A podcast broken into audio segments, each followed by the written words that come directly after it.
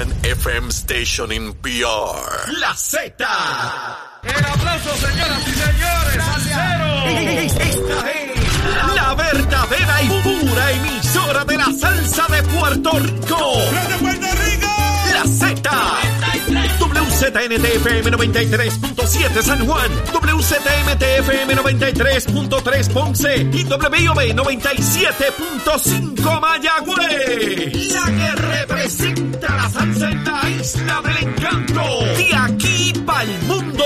A través de la aplicación La Música Z93. Tu, tu emisora nacional de la salsa.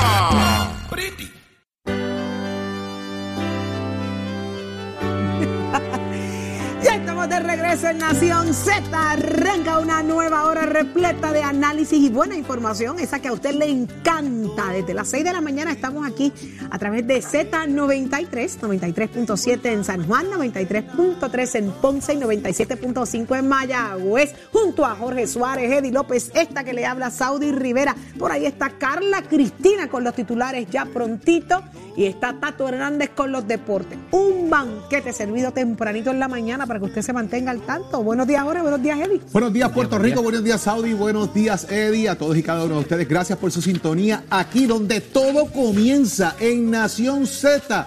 Todavía usted tiene que seguir aquí conectado porque queda mucho análisis, muchos invitados y mucho de qué hablar y discutir de lo que está pasando en y fuera de Puerto Rico conectados aquí en Nación Z, mis amigos.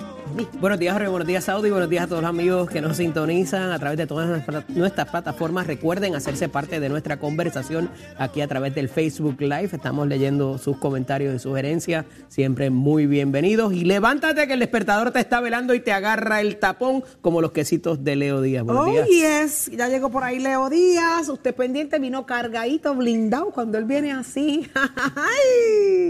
Y ya está lista Carla Cristina o está saboreando. Eso te sonó como, salivando. ay, la vida. Ay, la vida. Ay, Carla Cristina está salivando porque le han traído un quesito como de, de, de 12 pulgadas. Adelante, Carla, con los titulares. Gracias, Saudi. No voy a hacer comentarios. Vamos de inmediato. El camarógrafo sonando el papelito, el quesito. Qué crueles son. Yo creo que haya para ¿A que no lo ponchan? ¿A que no? Pónchenme a ¿A no? pónchenme, pónchenme a Edwin, por favor. Edwin, búscame la camarita, Edwin. Enseña. ¿Dónde Edwin, está? ponchate, ponchate. Pon- ahí mismo, Pónchate tú tú mismo, Ahí está. ¿Dónde está Edwin? Vente aquí, vente Ahí está, míralo aquí. Está bueno. No lo has probado, pero mete mano, mete mano, que son bien ricos. Estoy esperando la pausa. Adelante, Carla, ahora sí. Bueno, de inmediato pasamos a los titulares. El gobernador Pedro Pierluisi se mostró ayer confiado en que su administración saldrá airosa de la demanda incoada la semana pasada por la Junta de Control Fiscal para anular la reforma laboral. En otros temas, luego de la controversia que se suscitó en septiembre de 2019 sobre el ataponamiento de miles de equipos de evidencia de agresión sexual, la directora del Instituto de Ciencias Forenses, María Conte Miller, informó ayer que el 77% de las muestras ya han sido analizadas y dijo que espera que para diciembre de 2023 se haya eliminado completamente el retraso. De otra parte, a dos años de la creación del Fondo de Consolidación de Servicios Municipales, los alcaldes aún no han presentado sus propuestas para crear consorcios, lo que supone el objetivo principal de ese fondo que asciende a 66 millones de dólares. Por otro lado, el comité de transición que nombró el alcalde electo de Trujillo Alto, Pedro Rodríguez González, reveló ayer que mientras el municipio se encontraba en la debacle administrativa ocasionada por la renuncia del entonces alcalde José Luis Cruz y las acusaciones de corrupción contra el vicealcalde Radamés Benítez Cardona, el alcalde interino Edgardo Díaz presuntamente aprobó de forma irregular aumentos de sueldo a 62 empleados del ayuntamiento y tras cuatro extensiones de tiempo para aplazar la vista de la su vista de sentencia, el ex representante Nelson del Valle Colón enfrentará hoy la sentencia que impondrá el Tribunal Federal tras declararse culpable de corrupción en marzo pasado. Y en temas internacionales, tras el intento de asesinato contra la vicepresidenta de Argentina, el presidente del país suramericano, Alberto Fernández, hizo ayer un llamado a los ciudadanos a cuidar las instituciones y proteger la democracia de todos aquellos que la desprecian. Para Nación Z, les informó Carla Cristina. Les espero en mi próxima intervención aquí en Z93. Somos du- du- du- duros en entrevistas y análisis. Nación Z. Nación Z. Por el habla música y la Z.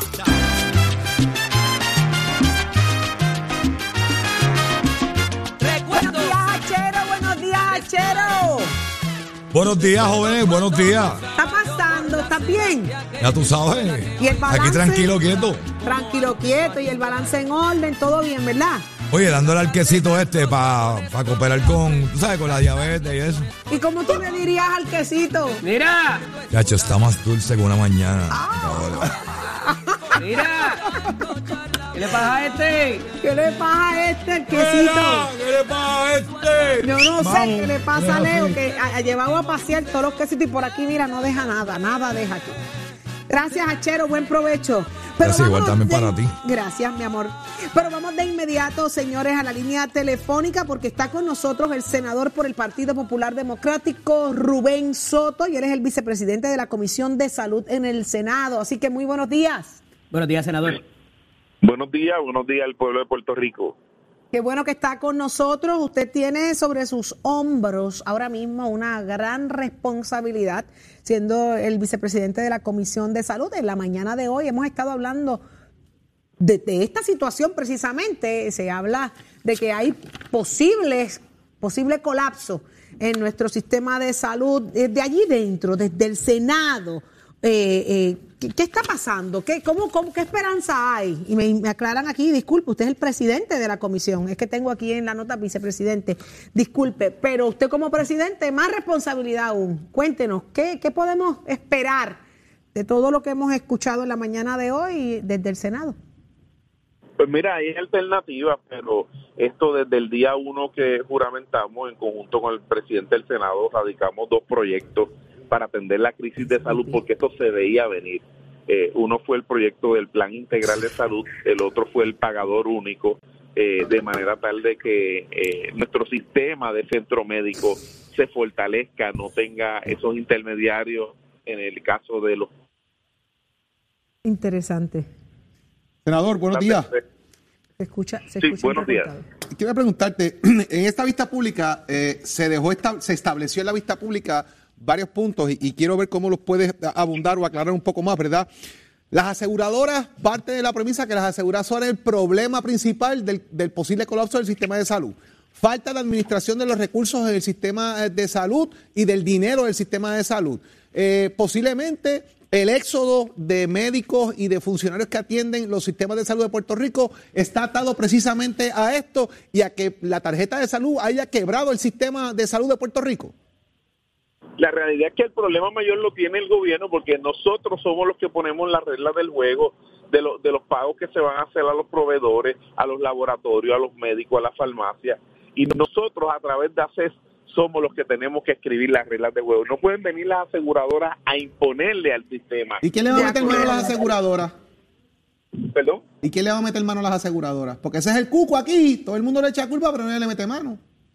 Bueno, pues ya estamos haciendo esa vista pública precisamente para eso, para que eh, coger el toro por los cuernos, que el gobernador desde arriba restablezca cuáles van a, cuál es su política pública como como como gobernador de este país en un, en un sistema de salud que, que ha colapsado. O sea, el programa de neurocirugía eh, fuera, eh, la acreditación de ciencias médicas en riesgo, hacen operando con un déficit de 458 millones de dólares, el pago a la a los a las enfermeras por el piso. Ahora de ocho y pico la hora se le va a llevar a, a 12 dólares a los eh, especiali- a los especialistas en, en sala de operaciones, a los técnicos de sala de operaciones. Este no es un salario competitivo, con eso no se va a quedar, eso lo pueden ganar en una, en una mega tienda. Y si nosotros no fortalecemos el sistema, si nosotros no trabajamos un proyecto permanente, no son inyecciones preliminares. Eh, nosotros tenemos el dinero ahora con todo lo que ha asignado del gobierno federal del COVID. Nosotros tenemos, estamos en el mejor momento para reestructurar este sistema de salud, pero hay que jamaquear el palo, no solamente con inyecciones económicas. Ahora mismo los médicos, cuando se gradúan, eh, la, la cantidad de tranquillas que le ponemos, no para comenzar a operar, sino para que luego que ya están ready para operar, que están pagando unas pólizas, no se les acepta como proveedores del sistema de salud. Ese es el pan de cada día en mi oficina y no puede no puede ser de que la cosa no corra de forma natural, de que tengan que estar llamando para que uno tenga que estar interviniendo con la aseguradora para que los acepten el sistema. Aquí hay una ley que es la ley 138 del 2019 que se hizo precisamente para eso, para que los laboratorios, las farmacias, los médicos, eh, los centros de, de, servicios de salud intermedios puedan ser aceptados y podamos tener ofertas si nosotros tenemos médicos. Se escucha, se, perdió un poco la señal. Se está entrecortando, senador. Ahora. Cuando llamen, cuando ya, si nosotros tenemos eh, en la plataforma médicos, especialistas y subespecialistas, eh, cuando llamen los pacientes para una cita, no ocurre lo que está sucediendo hoy día, que, a veces es un año para una cita. Un cáncer, una diabetes crónica, enfermedades del corazón, enfermedades cardíacas, se apoderan en menos nada y nuestros pacientes están muriendo. Y eso es lo que hay que comenzar a ver. O sea, el sistema como está no está funcionando tenemos que, que, implementar. Hay leyes, hay leyes ahí, pero, pero están muertas porque el gobierno no tiene una forma de auditoría a través de ASEM, de, perdón, de ACES, de, de poder fiscalizar la operación del sistema, poder fiscalizar el asunto de las aseguradoras. Este es el único país, yo creo, en el mundo que, que, que se da un grooming a través de, de los planes médicos, que, que quizás que cuando hay un proyecto para darle un tanque de oxígeno a los albinos por las condiciones pulmonares, eh, vienen a oponerse, vienen a cabildear, pero cuando hay que dar zumba y cuando hay que dar paquetes de compra, eh, no solamente se da, sino se promociona. Eh, esto no puede estar ocurriendo de esa forma, o sea, nosotros tenemos que reestructurar esto porque estamos colapsando ya. Senador, hablando de colapso, el asunto de los trabajadores sociales también es súper importante por la salud mental. Y ayer se derrota un proyecto de su autoría en, en el Senado que tenía que ver con aumentarle el sueldo a los trabajadores sociales del sector privado y un poco se trae la figura de los sector, del sector público para derrotar la medida. Eh, ¿Qué nos tiene que decir en cuanto a eso y, y, qué constituye? ¿Cuál es el próximo paso para hacerle justicia a este sector de la población que también está en peligro de éxodo? Vergüenza ajena y problemas de ego es la respuesta que le tengo que dar, lamentablemente. ¿El ego de quién? vergüenza ajena y, problemas de ego. ¿El ego de quién? ¿El ego de quién? Ese proyecto, ese proyecto eh, varios senadores se abstuvieron porque no eh, una de las excusas era que no estaban los, trabajadores sociales del sector público. Todos ustedes saben que la Junta de Supervisión Fiscal está vetando todos los proyectos que atemperan, que, que, impactan a los servidores públicos. Y hay otro proyecto para atender los servidores públicos. Nosotros tenemos que trabajar las cosas de manera independiente.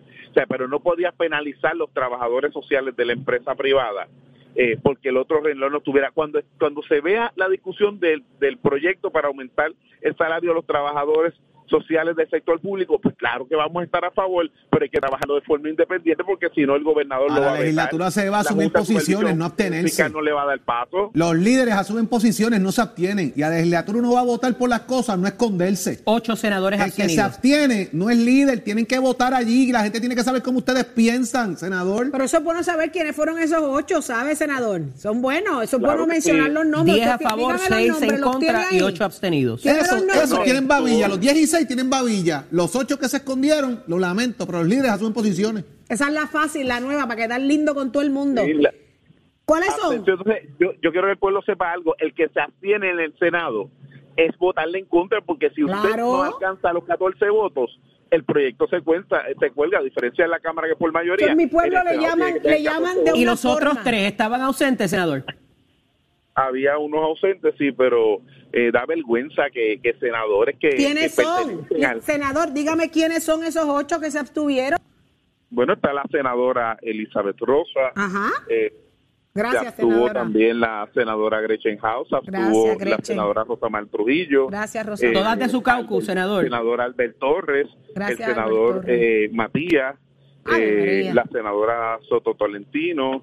Eh, hay unos cuantos que se abstuvieron, hay otros que le votaron en contra también, como el senador Valga Bidot, que no es la primera vez que le vota a un proyecto en contra sí. Todo el mundo sabe que le dio la espalda eh, a los retirados de la Universidad de Puerto Rico después que dijo que los iba a respaldar cuando le, votó en contra para que tuviera un plan médico de salud de libre selección.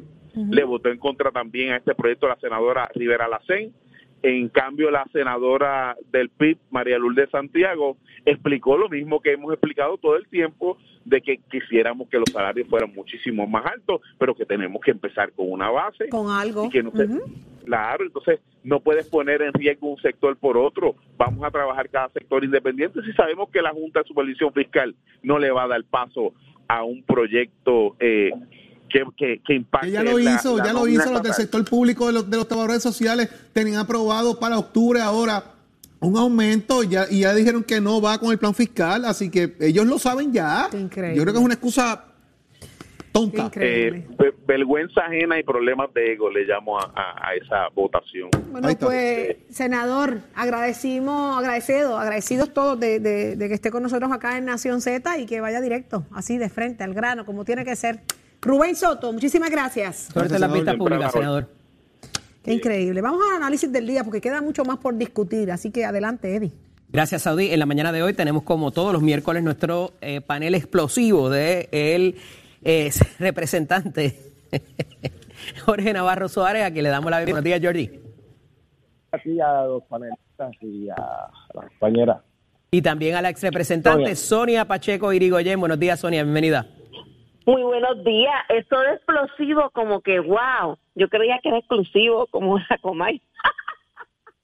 Mira, vamos al grano, vamos al grano rapidito, que no hay mucho tiempo. El gobernador exige un alto a la fiscalización y que dejen de pasarse la bola para propósitos de la fiscalización de Luma. A renglón seguido, Luma contesta que eh, ellos cogieron un sistema eh, colapsado luego de dos huracanes tipo 5 y que por eso es que no han podido echar el- la situación hacia adelante. ¿Cuánto más aguanta esto? ¿Cuánto más va a ser la probatoria? Está también el pedido de renuncia o de eh, que voten a Fermín Fontanes de la Autoridad de las Alianzas Público-Privadas. ¿Cómo podemos defender a esto, Jorge Navarro Suárez? Mira, espérate con lo que dice el gobernador, el, el que Luma diga un sistema... Vamos a seguirle dando break, de verdad, Georgie. ¿Cómo? Vamos a seguirle dando break a Luma. No, no se le puede ver. No es excusa eso de, de que ya lleva va por un año y pico. Sencillo, no tienen personal, no tienen la cantidad de empleados para atender las exigencias que necesita en la calle, no gente en los escritorios. Y la consecuencia es la que estamos viendo. Se va la luz, tarda semanas, no hay re- respuestas rápidas porque no están invirtiendo en el recurso humano. Y eso es parte de lo que está llevando a cabo de que Luma está por el piso, por ellos mismos. Así que basta ya, ya Luma se me salió. No, no, no acepto ninguna excusa. Hay que, hay cancelar ese contrato, Georgie. Mira, hay que buscar cómo cambiar la Luma. Hay que buscar cómo eh, sustituir a alguien que no ha dado tiempo. Para el próximo contrato no debe ser Luma. Claro que no. No, Sonia. no funciona. Sonia, 15 meses para hacer un reglamento de métricas, cuatro entidades fiscalizando a Luma. Y con todo y eso, el gobernador le sigue diciendo a estas personas que se pongan para su número sin ningún tipo de consecuencia en términos de quienes ocupan esas posiciones de fiscalización. ¿Qué debería pasar? No, eh, yo voy a decir primero varias cosas. Lo primero es que tratemos de buscar eh, anteriores programas donde se defendía aquí a capa y espada en parte del compañero Aluma. Vamos a empezar por ahí, que siempre se dijo que esto iba a pasar. ¿Que Georgie defendía a Luma? que está pasando? Sí, cuando se defendía a Luma, como el gobernador defendía a Luma. Y ahora que ven toda la situación de que no sirven, de que no hay métrica, de que Fermín Montanes tiene, Fontanes tiene que irse de, de esa posición porque no están protegiendo lo más importante. Mira, ¿de qué me vale a mí métricas, esto y lo otro, y que el pueblo siga sufriendo? Todos los días se nos va la luz, en todos los lados. Hay gente que ha muerto porque no hay luz en hospitales, en lugares que son consecuencias directas, indirectas, como quieran decir, precisamente porque en este país no se está haciendo lo que hay que hacer. Las métricas, yo puedo estar evaluando a Luma, pero también el gobernador tiene que tener gente en fortaleza que haga la asignación. No es salir ahí ahora a venir a estar diciendo que si no hicieron, que si tenían que hacer. Miren, no. Aquí tú no puedes estar en una de las de las de de la cosas más importantes del país, que es la luz, que es el sistema eléctrico, con tantos fondos federales que se han asignado, con tantas obras capitales que hay que hacer, con tantas cosas, venir a facilitar. Otra cosa, esa alianza público-privada, ¿verdad? Es un desastre. Eso no funcionó, eso nunca debió de haberse hecho para la autoridad que ¿verdad? la autoridad eh, y, Luma es lo mismo para mí. En el caso de la gente que nosotros no tenemos que saber qué, qué es redistribución y qué es lo otro. A mí me parece que si Fermín, Fermín tiene que irse, irse ya. El caripelao no se quiere ir. Dos, Luma tiene que irse ya. Y tenemos que hacer un plan de quién es el que viene. Tampoco es que hoy sacamos a Luma y mañana tenemos a, a la autoridad a los que dirigían la autoridad. Por como, fin, dijo algo razonable. Representante, Lo- lo- representante Fermín Fontanes, Fermín Fontanes, se me acaba el tiempo. Sonia, da un break. Fermín Fontanes admite que solo tiene cuatro empleados y que los criterios de cumplimiento los pone Luma y ellos mismos deciden si los cumplen o no porque no tienen manera de corroborarlo. Reacción a lo que a lo que acaba de decir la representante, que usted defendía a Luma y, y contestamos aquí. Mira, esto es bien sencillo. Si hay un uno tiene que ser responsable con lo que uno dice. Y si hay uno, si entra un privatizador para X situación, en este caso energía eléctrica, uno parte de razonamiento de que va a funcionar como uno esperaba. Después de todo este tiempo, uno analiza de que no, que han sido un fracaso Luma. Pero tú no puedes sacar de- del saque. Sí, sí, pero, eh, de Luma, estamos hablando de la fiscalización. porque yo sé hablar. Déjame hablar y después tú hablas. Dijiste un montón de No, no, representante, eh. soy yo, representante, soy yo. calle, porque si no... No, no, ¿cómo la compañera no está hablando, soy yo. Le estoy preguntando que en el caso de la fiscalización, la fiscalización de que tiene que tener por estas cuatro entidades, ahora con una quinta que se suma a Fortaleza. Evidentemente no es está siendo sí, efectivo. está- Claro, hay que poner las cosas como son. Quien está a cargo de la ejecución del contrato a nivel legal es Fermín. Quien está a cargo de la supervisión según el contrato es la Comisión de Energía, que es la que sabe y tiene el expertise eléctrico. Tú no puedes meter a Fermín en las cosas de energía cuando lo, lo que le toca es lo legal del contrato. La Comisión de Energía ha sacado F también en supervisar a Luma, que es la responsable de exigirle las fallas que ha tenido Luma a nivel energético. Así que si va a, poner el cascabel al gato, lo que es legal, Fermín. Pero si la Comisión de Energía no supervisa la parte que le correspondía de todas las fallas, de todos los cuestionamientos de empleados, de machete, pues no han sabido hacerlo tampoco. Sonia, con esto cierro. Entonces, el, entonces el, eh, Fermín no debió haber dicho que cumplían. Sonia. No es que no está cumpliendo, aquí hay mucha gente que no está cumpliendo, claro que no están cumpliendo, porque aunque a Fermín no le toca directamente, como él dice, una área, pero para que está ahí sentando sillas, cuatro personas que se le está pagando miles y miles de dinero para que no hagan su trabajo, ¿para qué lo tienen allí? Ese es el problema que hay en el país. Queremos seguir sentando fondillos a gente que no ejerce Sonia. su trabajo y que con palabrería bonita se paran por todos los medios a venir a hablar. Ay, ¿qué me que- vas a que- explicar tú? Sencillo.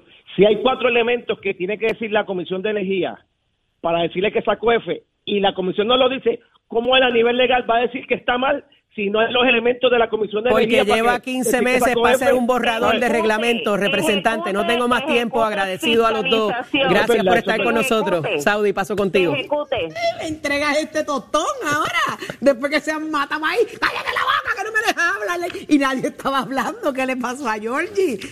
¡Georgie! Y después tú preguntas por qué el panel es explosivo. No, y después ella dice, mira, eso es explosivo, dice ella, ¿verdad? Señores, estas cosas pasan en Nación Z, pero también, señores, el juego del, del K estrena este fin de semana. Y ¿Del es- qué? El juego del K. Ah, ok. El juego del K. Que me cuente más él, que está en línea telefónica, está con nosotros acá en Nación Z, Ali Warrington. Buenos días, Ali. ¿Qué pasa, Pero tipo? Saudi, pero Saudi, Eddie, ese revolú de mandar a callar a la gente que es Ah, para, para, para, ¿Tú te, te me, te me callas, te me callas, papá. Háblame del K. Eso es una, eso es una escena de la obra. Estamos practicando la obra. Cállate, cállate tú. Cállate. Buenos días. Tuviste el escarceo, días. de, el escarceo de Georgie con Sonia y Sonia estaba callada. Dios querido, señores. Buenos días, familia. Buenos días. Suelta la Saudi, almohada, buenos suelta días. la almohada, déjala ir. Eddie. ¿Ah? Suelta la almohada, déjala ir. Mira, saludos a todos los amigos de Nación Z, Z93, a Saudia, a mi querido amigo Eddie López y mi, mi casi compadre eh, eh, Suárez Cáceres, Jorge Suárez. A favor. mucho, un abrazo. Un abrazo, A favor.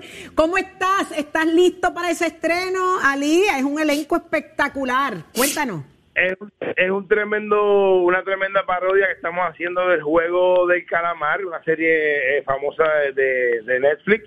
Estamos criollizándola donde Luma va a coger su salsa, los políticos que mandan a callar van a coger su salsa. Eh, toda esa gente va a coger su salsa, es un momento para reír, el país quiere reírse, quiere pasarla bien. Y este próximo viernes subimos escena en el Centro de Bellas Artes de Caguas, el juego del K, ya usted sabe, los días 9, 10, 11, 16, 17 y 18 de septiembre en el Centro de Bellas Artes de Caguas, para que se rían, para que vacilen y para que la pasen bien. Esto es a las 8 y 30 de la noche, Bellas Artes de Caguas, eso están, oye, esos ensayos, yo no me quiero imaginar con todo ese elenco que está ahí. Eh, esos Mira. ensayos deben ser, Ahí está Alejandro Gil, ajá, Danilo Jason Calderón, Noel Fragoso, Jorge, eh, Jorge, eh, Jorge Pavón el Molusco, está este, ¿quién más está? Robert. Fantacuca, veo ahí. Robert Fantacuca, Ah. este, Tumín Lucé, que es de... Ajá, eh, Norwil. eh, eh, también Carlos Vega está por ahí también, ¿verdad? Carlos, Carlos Vega, Naime Calzada, este, yo creo que estamos todos ahí. Eh, Ali, Así el que único estamos- que tiene rasgos ahí un poco coreanos, ¿quién es? Eh, Chumín, Chumín, Chumín Lucé. Dueño de un Este restaurante. único- Este es el único chino que canta merengue. Mira, qué curiosa. Es- Eso, entre es- todos. es- Ajá. Es canta merengue. Tiene una banda de merengue. Anda, tengo que buscar eso. Yo tengo que buscar eso ahora Sí, mismo. sí, sí. Y el juego no es del calamar ni, ni del camarón, es de otra cosa. Es del K. Exacto. Ese Así, mismo. Ya, ya lo sabes. Así que muchas felicidades. Muchas felicidades. Los esperamos a todos. Los boletos están a la venta en molusco.com. Molusco.com, el juego del K. Ya Ahí está. estamos soldados las primeras seis, cinco funciones. Queda para el domingo 18, así que busque su no se quede fuera para que se vaya a reír un rato. Ay, falta que ayer. hace, mano. Falta que hace salir a reírse, a disfrutar del teatro. Enhorabuena, Un abrazo, a todos hermanito. ustedes. Éxito. Guárdate al K. Guárdate al K. Que te, ca- te calle, que te calle, que me ¡Cállate! ¡Ah! Me ¡Qué toca a mí. Me toca a mí. Que me deje hablar, que me deje hablar. Y, na- y todo el mundo callado. ¿Qué le pasa, Georgie? Ahí estuvo Ali Warrington, señores, pero ya está con nosotros eh, Jorge Suárez, muy bien acompañado. Adelante, Jorge. Muchas gracias, Saudi. Es momento de hablar de asuntos de derecho legales. Está con nosotros el licenciado Jorge Molina. Buenos días, licenciado. Muy buenos días, Jorge. Saludos a todos. Licenciado, representación de derecho propio. ¿Qué es eso? Sí, pues la representación por derecho propio es la, el derecho que tiene cualquier ciudadano en Puerto Rico, es reconocido para una persona natural a representarse sin abogado en un procedimiento civil o criminal. Es importante mencionar que este derecho no es absoluto ni limitado. Eh, los jueces, para autorizar a una persona a ir a un procedimiento judicial sin abogado, toman en consideración una serie de cosas que es importante que las personas conozcan. Eh, la persona que le interesa representarse por derecho propio tiene que tener un conocimiento mínimo del procedimiento legal, de las reglas de evidencia, de las reglas de procedimiento, de la manera que va a eh, cursar ese proceso, porque de ser autorizada por un juez a representarse por derecho propio o proced, como se dice, eh, va a tener que cumplir con las mismas exigencias como cualquier otra parte o con cualquier otro abogado. Esos son los requisitos básicos que debe tener eh, este procedimiento. Bueno, hay ciertas cosas que el juez toma en consideración para autorizar a una persona a representarse por derecho propio. La persona claramente no puede tener representación legal, eh, tiene que ser una decisión completamente voluntaria y inequívoca. En otras palabras, no puede haber duda que la persona quiere, desea representarse por derecho propio y lo más importante es que esa persona debe conocer eh, lo- lo- las reglas procesales y el derecho sustentivo del caso, porque si esa representación causa cualquier tipo de dilación indebida en el proceso, le van a revocar ese derecho. ¿Cómo se hace esa solicitud de autorrepresentarse? Si el caso no ha comenzado, si es un proceso judicial que aún no se ha comenzado, la persona puede simplemente comparecer sin abogado. El juez en ese momento, pues, eh, evaluará si la persona tiene el conocimiento necesario para continuar sin abogado. Sin embargo, si el, caso ya comenzó, esa persona tiene que pedir autorización al tribunal, al juez, para que lo deje eh, representarse por derecho propio. Licenciado, de igual manera, ¿qué significa ese tema de proceso? Proces es, es- es eso mismo. El proceso es la autorrepresentación, la representación por derecho propio. Es importante mencionar que cuando una persona se representa por derecho propio, todo lo que esa persona haga con o sin conocimiento válido cumple con las exigencias. En otras palabras, no se puede echar para atrás simplemente por el hecho de que no tiene un abogado. Eh, una de las cosas que el tribunal le especifica a las personas que desean o que se representan por derecho propio es que tienen que cumplir con las mismas exigencias que un abogado. Y en este tipo de, de- de situación, como son los procesos judiciales, honestamente, por más simple que sea, siempre requiere un expertise, un, un conocimiento individualizado, especializado, que tienen lo- lo- los abogados o las personas conocedoras del derecho. ¿Dónde lo conseguimos, licenciado, para este y otros temas que la gente pueda comunicarse con usted? Y obviamente continuaremos discutiéndolo eventualmente también, pero ¿dónde la gente ya puede comunicarse con usted? Mira, las puertas están abiertas en Molina y Toro Law Offices. El teléfono de la oficina es 787-740-6188 o nos pueden conseguir a la dirección de correo electrónico molina toro law office arroba yahoo.com. Ahí está, Molina Toro Law Office, licenciado Jorge Molina. Gracias por estar con nosotros aquí en Nación Z. Mis amigos, no se retire. Por ahí viene Leo Aldrich, Juan Oscar Morales, aquí en Nación Z. Llévatela, Chero. Somos una mirada fiscalizadora sobre los asuntos que afectan al país. Nación Z, Nación Z. Por Z93, somos su noticia. Muy buenos días, licenciado. Buenos días, Leo. Buenos días para ti, Saudi, Eddie, Jorge, toda esa gente que nos escucha. Siempre es un placer estar con ustedes. Gracias por estar con nosotros. El tema, mire, aquí se fue la luz dos veces, ¿verdad? Se fue. Dos Bendito veces. Dos veces. Eh, estuvimos con el generador, no sé si todavía estamos con el generador, pero lo que es inminente es, eh, eh, es que es la, es la fiscalización a, a Luma, a todo su entorno, a todo lo relacionado a los asuntos de energía eléctrica. Eh, licenciado, desde su perspectiva, viéndolo un poco, ¿verdad? Más allá de lo que, lo que es la vorágine diaria, ¿cómo, cómo, cómo podemos llegar a, a- a conclusiones del desempeño? Esto es un fiasco. Esto realmente es un fiasco. Esto aquí no tiene esto ni pie ni cabeza. Esto fue un intento, un capricho por hay que privatizar por privatizar y pues se llevó a cabo, pero no había un plan eh, más allá de, de, concretar la privatización. Tenemos un proveedor de servicios que son simplemente eh, ineficientes, que son simplemente altaneros, que no les importa absolutamente nada cómo funciona el país, no les importa si se va la luz eléctrica dos, tres veces, no les importa si las personas que están encamadas o enfermas se, se, se agravan, simplemente no les importa absolutamente nada. Y pues yo me tengo que cuestionar realmente cuando el gobernador dice que le, se le acabó la paciencia, mucho le duró, porque muchísimo tiempo estuvo de apologista y de defensor de Luma. Finalmente, cuando dice que se le acabó la paciencia, pero no ha habido acciones detrás de eso. Fermín Fontanes dice, reconoce públicamente ante todo el país en una vista pública que no hay un plan de fiscalización a Luma. Tanto que se habla de que no, lo importante es no es rescindir del contrato, lo importante es la fiscalización, lo importante es la fiscalización y empiezan con esa nueva narrativa para para aplacar los ánimos, para tranquilizar los ánimos. La nueva narrativa es hay que fiscalizar, no es tanto votar el contrato, no es tanto cancelar el contrato como sugirió la comisionada residente, sino que hay que, lo importante es fiscalizar. Pues ¿saben qué? No hay tan siquiera una hoja de ruta para fiscalizar después de año y medio.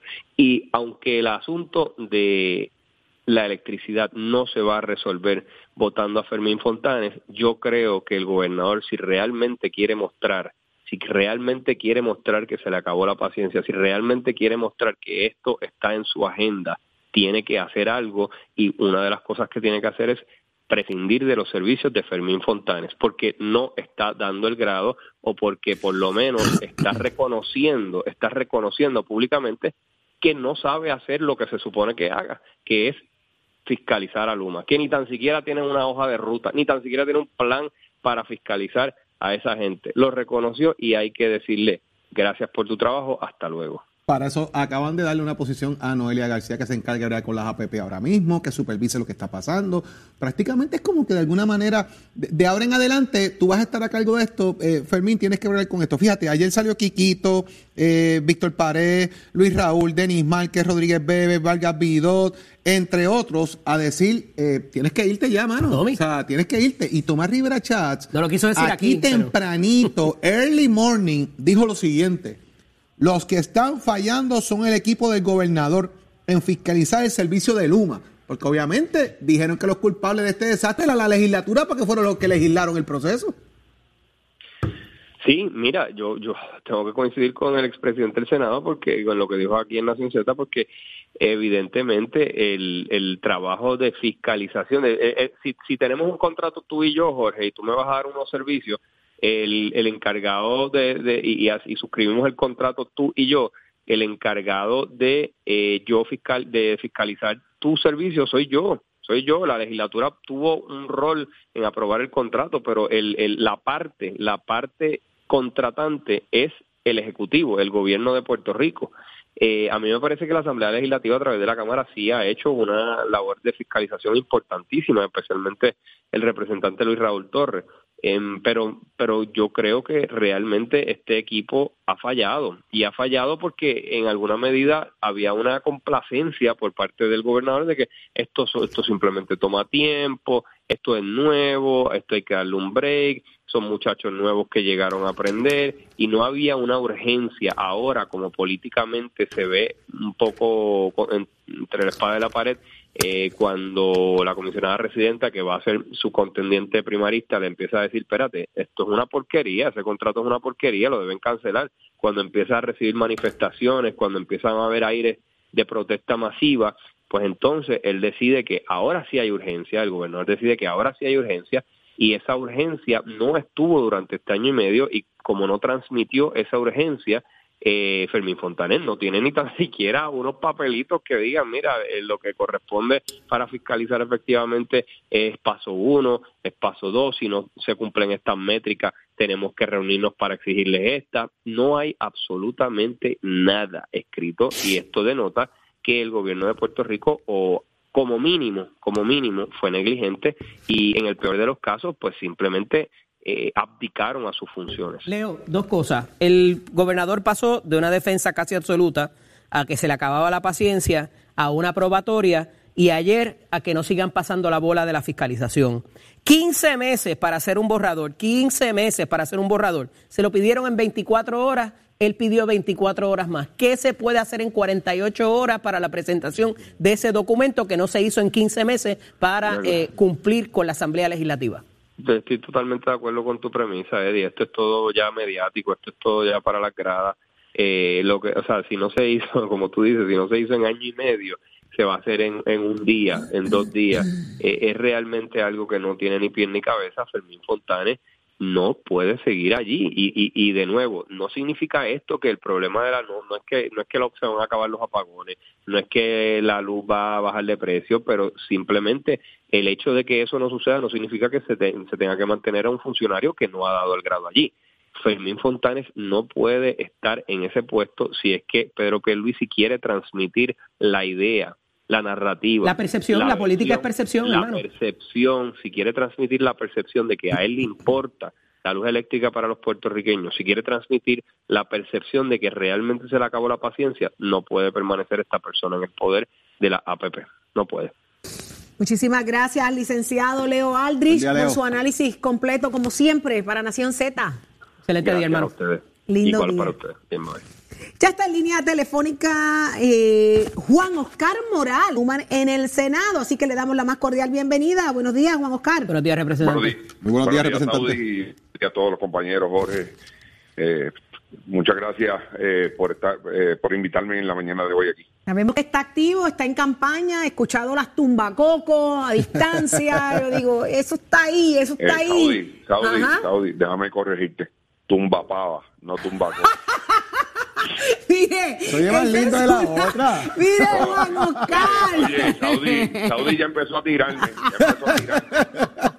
Ay, Juan. Oscar, me remonté par de años atrás Ay, no, en la no jerga, en la jerga, Vamos, en la jerga. Vamos, vamos, vamos, vamos a la entrevista. Vamos a la entrevista. Representante, Mira, estamos- Vamos a hacer algo. Estamos- Yo cedo mi turno, no voy a hablar nada más el resto de la entrevista. Oscar, representante, eh, hay, una, Dígame, hay un evento el próximo 11 de septiembre. Estamos ahora está en eso. esa contienda Segismundo Gutiérrez de igual manera. Se han hecho una serie de señalamientos de que esta campaña la está cargando de alguna manera la maquinaria del PNP. Y le hago una pregunta directa. ¿Este es el premio por, por haber usted hecho vistas públicas que destronaran lo que fue la candidatura de Wanda Vázquez en aquel momento en la Cámara? Esas vistas de salud que bien usted presidió y llevó a cabo, de alguna manera desbancaron a Wanda Vázquez. ¿Este es el premio que le están dando de alguna manera por ese trabajo? No, Jorge, todo lo contrario. Eh, debes saber, y, y tú fuiste eh, senador en un momento dado, que los, que los respaldos de los candidatos pues se da en medio de este proceso del liderato del partido. Y el liderato de nuestro partido ha reconocido a través de eh, mis años en la Cámara de Representantes el trabajo responsable y serio que hemos realizado. Y más allá del respaldo, que es algo normal, ¿verdad? Hay personas que yo no sé si es por la inexperiencia, pues que eh, le está malo que el liderato del partido, en este caso el liderato del Partido No Progresista, que en su inmensa mayoría está apoyando esta candidatura de este servidor, eh, pero más allá de eso, lo importante es que ese respaldo del liderato se convierta en votos el próximo domingo 11 de septiembre, donde la gente pueda acudir a sus centros de votaciones, que son los mismos de la que se utilizan en las elecciones generales, y puedan allí, ¿verdad?, ejercer su derecho al voto por el número uno, por Juan Oscar Morales. ¿Hay amenaza? ¿Hay amenaza de votar gente de los empleos, como dice Segismundo? Para nada, Jorge, eso, en nuestro partido eso no se da. Eh, y si hubiese, si yo me entero de que hay alguna, alguna directriz eh, sobre eso, pues yo la estaría rechazando eh, totalmente. No creo en eso, creo en, en que la gente libre, libremente escoja quiénes son sus candidatos. Así que en nuestro partido eso te puedo asegurar de que no es eh, nuestro objetivo y eso no se da en nuestro partido. Representante, trasciende en el fin de semana que ya se han recibido cerca de 900 votos adelantados y eh, reclama el otro candidato que no hay transparencia en ello. ¿Qué pasó? ¿Que con esos votos la mayoría son para ustedes y no para el otro candidato? No, mira, lo que pasa es que yo creo que hay personas eh, o que no conocen el proceso o que en medio de esta contienda primarista ya saben que el próximo 11 de septiembre eh, serán derrotados eh, en las urnas. Y, ¿verdad? A mí me ha extrañado, y lo tengo que decir, eh, los señalamientos que ha hecho eh, la persona en contra de la Comisión Estatal de Elecciones, que es la que está dirigiendo el proceso, ¿verdad? Y la que estableció Eddie, que desde el 11 de julio hasta el 22 de julio estuvo abierto el proceso para que las personas solicitaran eh, el voto adelantado. Fíjate el que te estoy diciendo, del 11 de julio al 22 de julio. Y cuando usted escucha las denuncias del compañero, dice que se le dio 48 horas a las personas para que eh, emitieran la solicitud del voto adelantado. Falso. Estuvo 11 días ya, tanto la comisionada electoral como el presidente de la Comisión Estatal de Elecciones eh, han rechazado eh, este tipo de expresiones que yo creo que no son una Pero con más razón insisto en mi pregunta, representante, porque Ah. parecería entonces que de esos votos recibidos no favorecen al otro candidato y lo favorecen a usted, de su Eso no- conocimiento. ¿Eso, es no así? se eso no se sabe, este, Eddie. Eso son... Eh, Ay, no me eh, diga que no se sabe. Esas papeletas las no. sacan de los sobres y alguien las ve, representante. No, no, señor, no, señor. ¿No? Pues, pues no conoce el proceso, no, señor. No es así. Ajá, ¿y cómo es? Eh, Eso es, usted solicita, se le aprueba, llega a, a la comisión y eso está allí depositado en el mismo sobre. ¿Sabes cuándo se abre? Ajá. El domingo a las 3 de la tarde. Eso no es que llegue la- el correo y se abre allí delante de todo el mundo y, y, y ya se adjudican. De hecho, son los Es que últimos así pasó antes, por eso, Eso es quizás la último, confusión. Exactamente, Jorge. Eso es lo último que se hace el escrutinio. Pero es que así pasó antes, por eso la, por eso la confusión quizás. ¿Cu- ¿Cómo, cómo que pasó antes? En la, en la, en la elección general, el- la situación aquella con las identificaciones, No, ¿o no, se Eddie, acuerda? no. No, Eddie, no, no, no, eso, eso no es así. Tienes una información totalmente errada e incorrecta. ¿No En se acuerda del comisión, asunto de las identificaciones? Esos son otros 20 Que causó un pleito por eso. E identificaciones y eh, escrutar eh, las papeletas son dos cosas diferentes. Recuerda que como requisito para poder adjudicar ese voto, tú tienes que haber enviado una una, Una identificación. una un ID, pero no es que se abre el sobre, no no no digamos eso porque creamos confusión al pueblo. Decir que en las elecciones se abrieron los sobres antes de del martes que se celebró no, no es lo correcto. Se abre a- el martes eh, a las 3 de la tarde y en esta primaria mía se abre el domingo a las 3 de la tarde. Ese es el proceso, esa es la ley. Representante, de igual manera, eh, también se ha hecho un planteamiento de que la comisión evaluadora eh, del Partido Nuevo Progresista le tiró la toalla a usted con el caso este de la asignación del FEI, del asfalto y toda esta cosa, porque lo siguen cargando. ¿En qué estatus está eso? ¿Eso es cierto? ¿No Pues es mira, cierto? ¿Cómo usted ve? No, no sé, eh, acuérdate que estos son unas eh, acusaciones infundadas por parte de Manuel Natal que carecen de veracidad total, eh, donde eh, se está investigando y yo, a la- yo siempre he dicho que vamos a someternos al proceso y que sea el Departamento de Justicia el que, el que determine. Aquí no va a haber causa alguna, esto es una pataleta de Manuel Natal y sus secuaces que fueron derrotados eh, mediante el voto y que todavía al día de hoy se niegan a aceptar de que Miguel Romero es el alcalde de San Juan. Y estos son hechos que ellos van a tener que seguir viviendo y les anticipo que seguirán viviendo porque Miguel Romero habrá de revalidar en el 2024. Así que eh, eso eh, son cuentos de camino y que al final del día todos sabemos, todos, eh, de que aquí no va a haber, ni, aquí no hubo nada ilegal, nada. Así Eh, que eh, Juan Oscar, eh, ¿qué Dígame. mensaje le tienes a, a- a- a toda esa gente que debería salir a, a ejercer su derecho al voto y escoger a un nuevo senador por San Juan, por el distrito de San Pues Juan? mira, qué, bueno que me hace esa pregunta porque precisamente yo creo que el electorado de San Juan, Guaynabo y Aguas Buenas tienen que evaluar eh, la persona que va a ocupar esta posición, quién tiene la experiencia, quién tiene la capacidad, quién tiene la preparación académica, quién tiene un historial de trabajo, eh, quién ha demostrado que puede trabajar en equipo, quién, quién es el que puede trabajar con Eduardo O'Neill, con Karina, con Miguel Romero. Y cuando ustedes evalúen y el electorado evalúe esa, eh, todas esas esos puntos, yo estoy seguro que habrán eh, de concluir de que Juan Oscar Morales es la persona idónea para ocupar esa posición en el Senado. Yo aquí no vengo a aprender, ya yo tengo la experiencia, tengo la capacidad. Una vez juramentemos como senador de San Juan, vamos a comenzar a trabajar eh, a través de todo el distrito haciendo lo que tenemos que hacer y lo que sabemos hacer. Así que en ese sentido yo exhorto a todos los ciudadanos de San Juan, Aguabuena y Guaynabo que este próximo domingo a partir de las 9 de la mañana hasta las 3 de la tarde acudan a su colegio de votación a ejercer su derecho al voto. Y es bien fácil, presentan su tarjeta, eh, eh, su ID, puede ser su tarjeta electoral, licencia de conducir, real ID, pasaporte, van a su colegio donde ustedes siempre ejercen su derecho al voto y votan por el número uno Ahí está, importante ese proceso, eh, repetir, ¿verdad? Todos los colegios donde usted votó en la elección pasada en primaria van a estar abiertos, según nos dice el representante, para que usted el domingo, si es elector de San Juan, Guainabo y Aguas Buenas, en este caso, ¿verdad? Guainabo, ¿qué, qué precintos son, eh, eh, senador, en Guainabo? Ese es el 6 de Guaynabo, el 81 de Aguas Buenas y del 1 al 5 de San Juan. San Juan completo, Guainabo, eh, San Juan completo. Buenas completo y el precinto 6 de Guainabo. Si usted es elector de ahí, mire, el domingo hay elección para escoger su senador en sustitución de Henry Newman, así que ahí está eh, Así Juan es. Oscar Morales. Ahí está. Muchísimas gracias, Juan Oscar. Mucho éxito en el Saudi, proceso. un placer y, y, por favor recomiéndame alguna guagua come baba para Juan Oscar, es que esto es una elección del PNP, esto es del PNP, ¿entiendes? Es tumbacoco, levantacoco, tumbacoco, levantacoco. De aquí es levantapavo y tumbapava. Exacto, exacto. Un abrazo, Juan Oscar. que Buen día, representante. Ay, está, Dios mío, las cosas que uno dice y que las arreglan al aire. Ay, santo Cristo, mandándole yo una tumba coco a Juan Oscar.